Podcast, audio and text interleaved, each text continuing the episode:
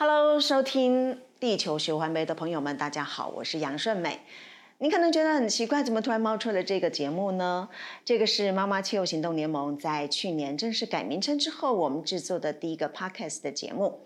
那我们希望呢，啊，在过去大家对我们这个协会呢，妈妈气候行动联盟能够更多一点的认识，因为过去大家可能只知道妈妈监督核电厂联盟。但是呢，在这个二零二一年的呃核四公投结束之后，在二零二二年呢，我们就正式的改名称。我们希望更贴近我们的生活，更贴近我们在做的气候变迁啦、能源政策啦，特别是大家很在意的气候行动。所以呢，去年名称就变成。妈妈气候行动联盟。那我们在改名称之后，我们也希望我们过去所做的影音的节目，像妈盟直播室，虽然很多人跟我们说那个节目的内容很好，可是有时候好像太深奥了一些。我们希望透过更多的媒体的方式，让大家很亲近的可以去接触一些跟我们环境有关的一些议题。所以呢，我们想了很久，我们终于做出了这一次我们正式播出的哦，地球循环杯。地球循环杯什么意思呢？地球稍缓慢，我希望地球的发烧能够慢一点。当然呢，呃，我很喜欢吃循环杯啊，所以我当时提出的循环杯这个名称呢，大家觉得很好记，所以呢，请大家记得也记得订阅我们地球循环杯啊。那我们今天第一次首播的时间是六月五号，刚好是这个世界环境日。朋友可能说，哎，不是才刚过了？这个地球日嘛，怎么又冒出一个啊？这个世界环境日呢？啊，其实世界环境日它也五十年喽。它是在啊一九七二年的时候呢，呃，联合国的这个呃人类环境协会呢，他们在斯德哥尔摩呃开会，会议通过之后呢，就觉得说要有一个日子呢，呃，特别来作为世界环境日啊，然后呢，大家一起来关心跟地球有关的一些环境有关的一些议题。那么就在这。这个一九七四年第一次举办啊，那今年呢，二零二三年呢，刚好是第五十年了。那么这个是由这个联合国的组织哦，它叫做环境规划署啊，他们来呃策划所有这些相关的活动。那每一年都会有一个城市来举办，我应该说有一个国家来举办啊。那这个今年呢，举办的国家，嗯，这个名称不太好念，为什么呢？它是过去我们称为它是象牙海岸哦，可是呢，它现在在这个哦，它的国家的这个呃总统在一九八五年就提出说，希望大家用它的呃发音，而不要用它的意义哦。它的发音呢，这个法文的发音叫做呃科特迪瓦。确实是不太好念，但是它的意思就是象牙海岸。那今年是在象牙海岸办，那它每一年呢都会有一个主题来请大家注意哦。那比方说呢，在从在二零一零年开始，他们谈的是呃多样的物种，也就是呃生物多样性哦。那二零一一年谈的是森林，二零一二年谈的是绿色经济。你参加了吗？有时候就是一句话。那二零一四年呢，提高你的声音，而不是海平面。我想大家已经开始注意到了海平面上升这个问题。二零一五年的时候是呢，七十亿人的梦，一个地球，消费谨慎有度，就是已经告诉我们，在消费上面减少消费，因为减少消费就减少了排放哦，其实这样的一个想法的。二零一六年是为生命呐喊，二零一七年连接人类跟自然，二零一八年。打败塑料污染，请注意，二零一八年我们已经看到了塑胶污染这件事情了。二零一八年，希望大家注意塑胶污染的这个问题，可是有没有解决呢？嗯，没有。二零一九年蓝天保卫战啊，他谈到在 air pollution 哦，这个空气污染的问题。二零二零年呢是关爱自然，刻不容缓。这听起来不知道他讲的是什么哦。二零二一年的生态系统恢复，然后在 ecosystem 在谈我们整个环境里面跟生态有关的。二零二二年是只有一个地球。废话，我们能到火星去吗？不能。好，所以今年的题目是什么呢？今年还是跟塑胶有关系，它叫 Solution to Plastic Pollution，就是关心正视这个呃塑胶污染的。解方，请注意解方。所以呢，他是在谈说，其实，在现在的环境里面，其实已经有办法来减少这个塑胶的污染了哦。那这个呃，他们觉得是说，呃，如果我们大家有作为啊，利用呃科学的方法，那来解决这个目前这么呃泛滥的塑胶污染的话呢，应该是有机会的。那特别是在去年，其实呃国际上呃通过一个呃协定，希望在二零四零年的时候呢，就能够对于塑胶的这个减量、塑胶的污染达到一定程度的呃减少。至少他们希望说五十到八十，所以很重要的是在呃今年五月份的时候呢，在这个呃这个环境规划署呢，他就提出了一套新的报告。如果透过这一套这个有 roadmap 就有一个路径图的话，有机会在二零四零年可以减少百分之八十。八十哦，这个量是很大的。那按照目前这个全球这个啊塑胶污染的这个量来说的话呢，每年呢会有生产呢四亿吨的塑料。我想大家在过去，呃，看一些呃新闻呐，看一些这个资料啦、影片呐，会知道说海洋的生物影响或海洋的废弃物里头，绝大多数其实呃就是呃这些塑料哦。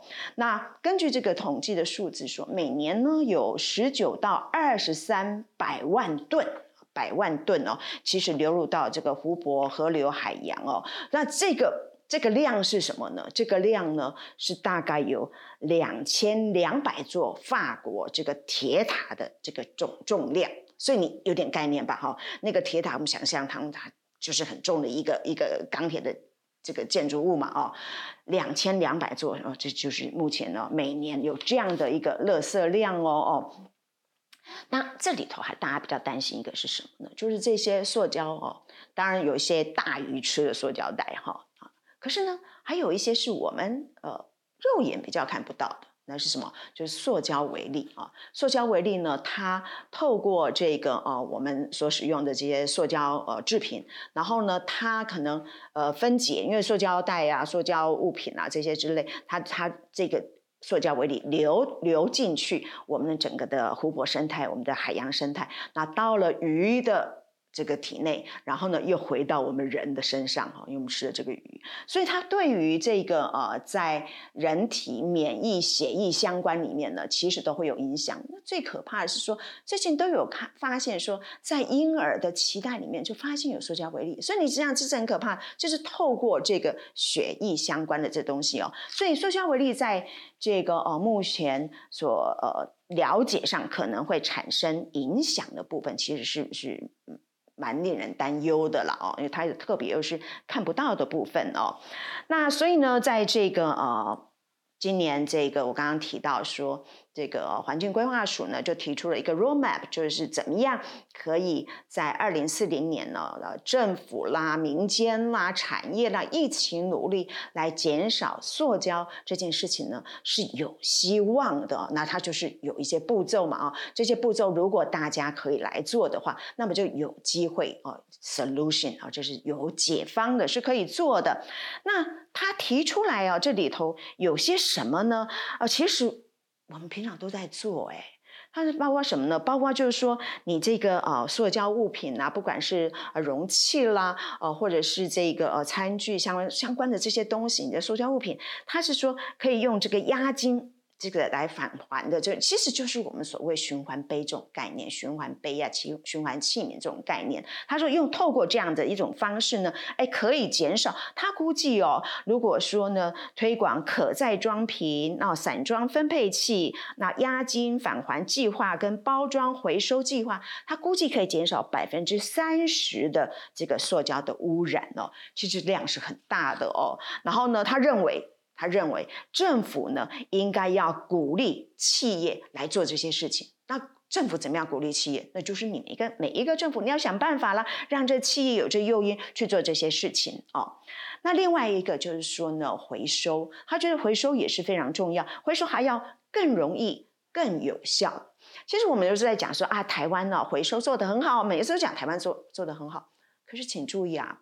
回收我不是单单只有字面上回收，那你说，诶那那那还有什么回收？就是回收之后的再利用，其实是最重要的啊、我们现在回收，呃，大家都知道，呃，有分类嘛，那大家都都丢到那边去了。可是这些是不是都是有效的再使用呢？其实并不是哦，哈。我们很多东西回收之后呢，因为它的这个啊市场的量不够多，所以它没有达到回收的价值，再利没有回到再利用的价值，所以它基本上最后虽然回收去了，可是呢，它进了这个掩埋场或是。焚化炉烧掉了，其实当做一般垃圾来做，因为回收啊，在业者来说，你再利用的这个考量呢，就是它是不是有价值哦。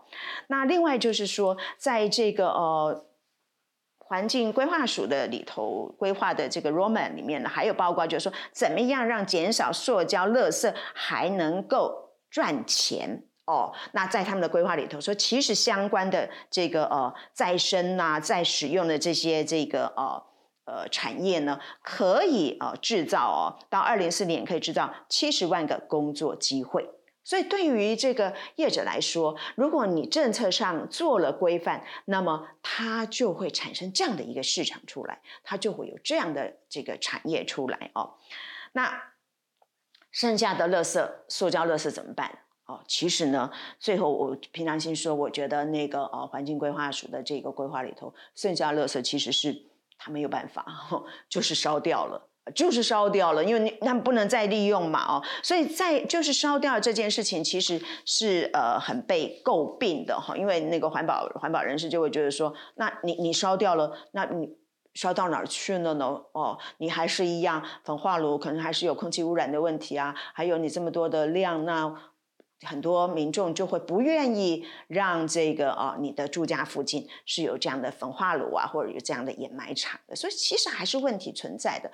但是总的来说，在源头的减少其实还是最重要的。那我们回过头来看，我们看台湾哦，台湾我们自己本身在这整个塑胶管理的这里头哦，是不是做的怎么呃好不好？我们过去经常讲说我们在国际表现怎么样哦，那。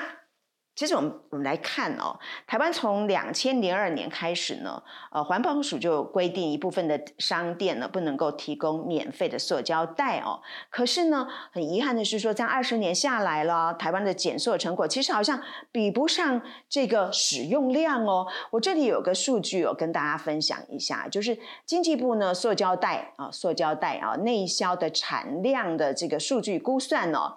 二零二零年，台湾大约用掉了两百亿个塑胶袋，比二零一八年的一百八十亿还多。也就是你越进越多哦，你说不能用，但是大家还更多。那二零两千零二年，我们那时候开始规范的时候呢，是一百四十亿个哦，哈，所以你这个算起来，就是说其实是增加的哦。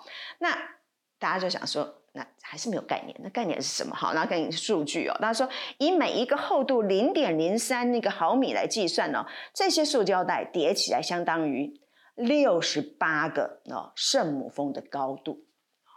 这样你有概念了吗？哈，六十六十八个哦圣母峰的概念哦。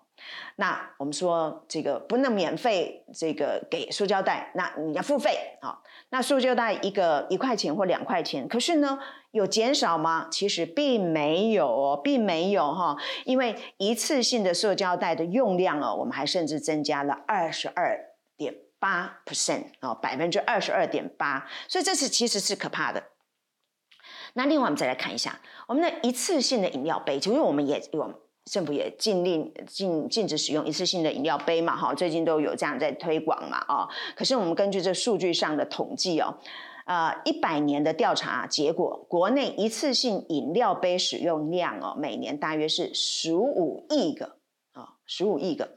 一百一十年调查的结果，就是十年后啊调查结果，饮料店、便利商店、速食店、超级市场及有店面的餐饮业啊，这个一次性的使用量啊，大约四十亿个，所以它是增加一倍以上哎。哦，所以你就是越进越多，为什么？因为有的人就想说，哎，有回收，有回收机制，所以呢，你对它就没有一个提防心哦。所以这个为什么这个呃环境规划署他认为说，这个如果使用押金的这种方式，让大家能够去循环使用的话，啊，可能量可以减少哈、哦。这个量可以减少，其实我觉得也是一个呃很需要大家注意的，就是从源头的减少了，从使用这一端。的减少。你看台湾的这个数据上，我们的塑胶袋，我刚刚不讲了吗？两千零二年我们就开始限制喽。可是二零一一年我们的内销量哦，跟我们二零二一年内销量塑胶袋哦，就是相差十年，我们是成长了百分之十三点七二，超过这个一成以上了哈。那塑胶餐具哦，那更多了。哦，超过了百分之五十五点二三，所以我们的量其实是没有减少的。所以当然你说呃，大家外食人口增加，所以我们的外食的使用的这些餐具就是会越来这个越多。哦，那这个呃，虽然环保署一直在说，哎，我们一次性的这个呃塑胶餐具我们也禁止啊，我们甚至从这个八月份开始，那可分解塑胶我们也禁止啦，但是呃。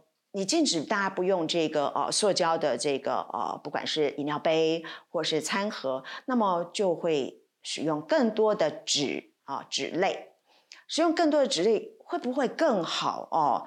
哦，我有一个数据是这样的哦，二零一七年台湾每年使用超过五十亿个纸餐盒啊。二零一七年哦，那二零二二年十月就是这样，五年后哦，五年后台湾每年使用在外带外送的纸餐盒高达八十亿个，也就是超过了这个成长的百分之五十以上哦。那这些纸杯纸餐盒它有没有比塑胶袋更好啊？我们来看一下，它通常因为它要防水跟保温嘛，所以它会在内内部增加一个由薄蜡或者塑胶提炼的防水薄膜哈。那这些东西你不能当做纸类回收，不能当做纸类回收丢到那儿纸仓纸类去。你最好可能就是在这个公家系统有所谓的纸容器这样的回收系统，纸容器回收系统它才有机会透过专属的处理系统，把这个纸跟这个塑胶薄膜分开，然后那个纸呢才可能在百分之百的运用。但是呢，如果你找不到这公家系统这些这个可以有纸容器相关的，那你怎么办？我建议你最好的还是把它丢到那个垃圾去，一般垃圾。为什么？因为你不要让人家在后面回收里头回收这些东西，到后来他要再把这些挑出来，因为最后他还是得要送到这个哦。一般垃圾里头去焚化啊，或者是去掩埋，其实增加了更多的困扰。所以呢，呃，在六月五号这样一个环境日里头，跟大家分享的是这个呃关于塑胶的这个解方，我们怎么样来减少塑胶的使用很重要，在源头减少，还有要不然就是循环使用。那在这里呢，最后我要跟大家分享一个呃气候行动，就是针对这个塑胶的这个呃使用呢，减源头减少，很希望大家跟我们一起来做什么呢？自备餐盒，因为现在外食的人非常多，你如果可以自备餐盒，拿你家里现有的餐盒，不管是去啊、呃、买。餐点或者去买有汤的这个饮料或者什么相关的这些东西，你的饮料杯、你的餐盒，只要你在源头减少了，那么你一天就减少了一个到两个，甚至三个，因为你的早午晚餐你可能都会用到。那如果每一个人都能这样做的话，其实这么小的力量滚起来就会是一个雪球般很大的力量了。好了，我们今天的节目就到这喽，下周见。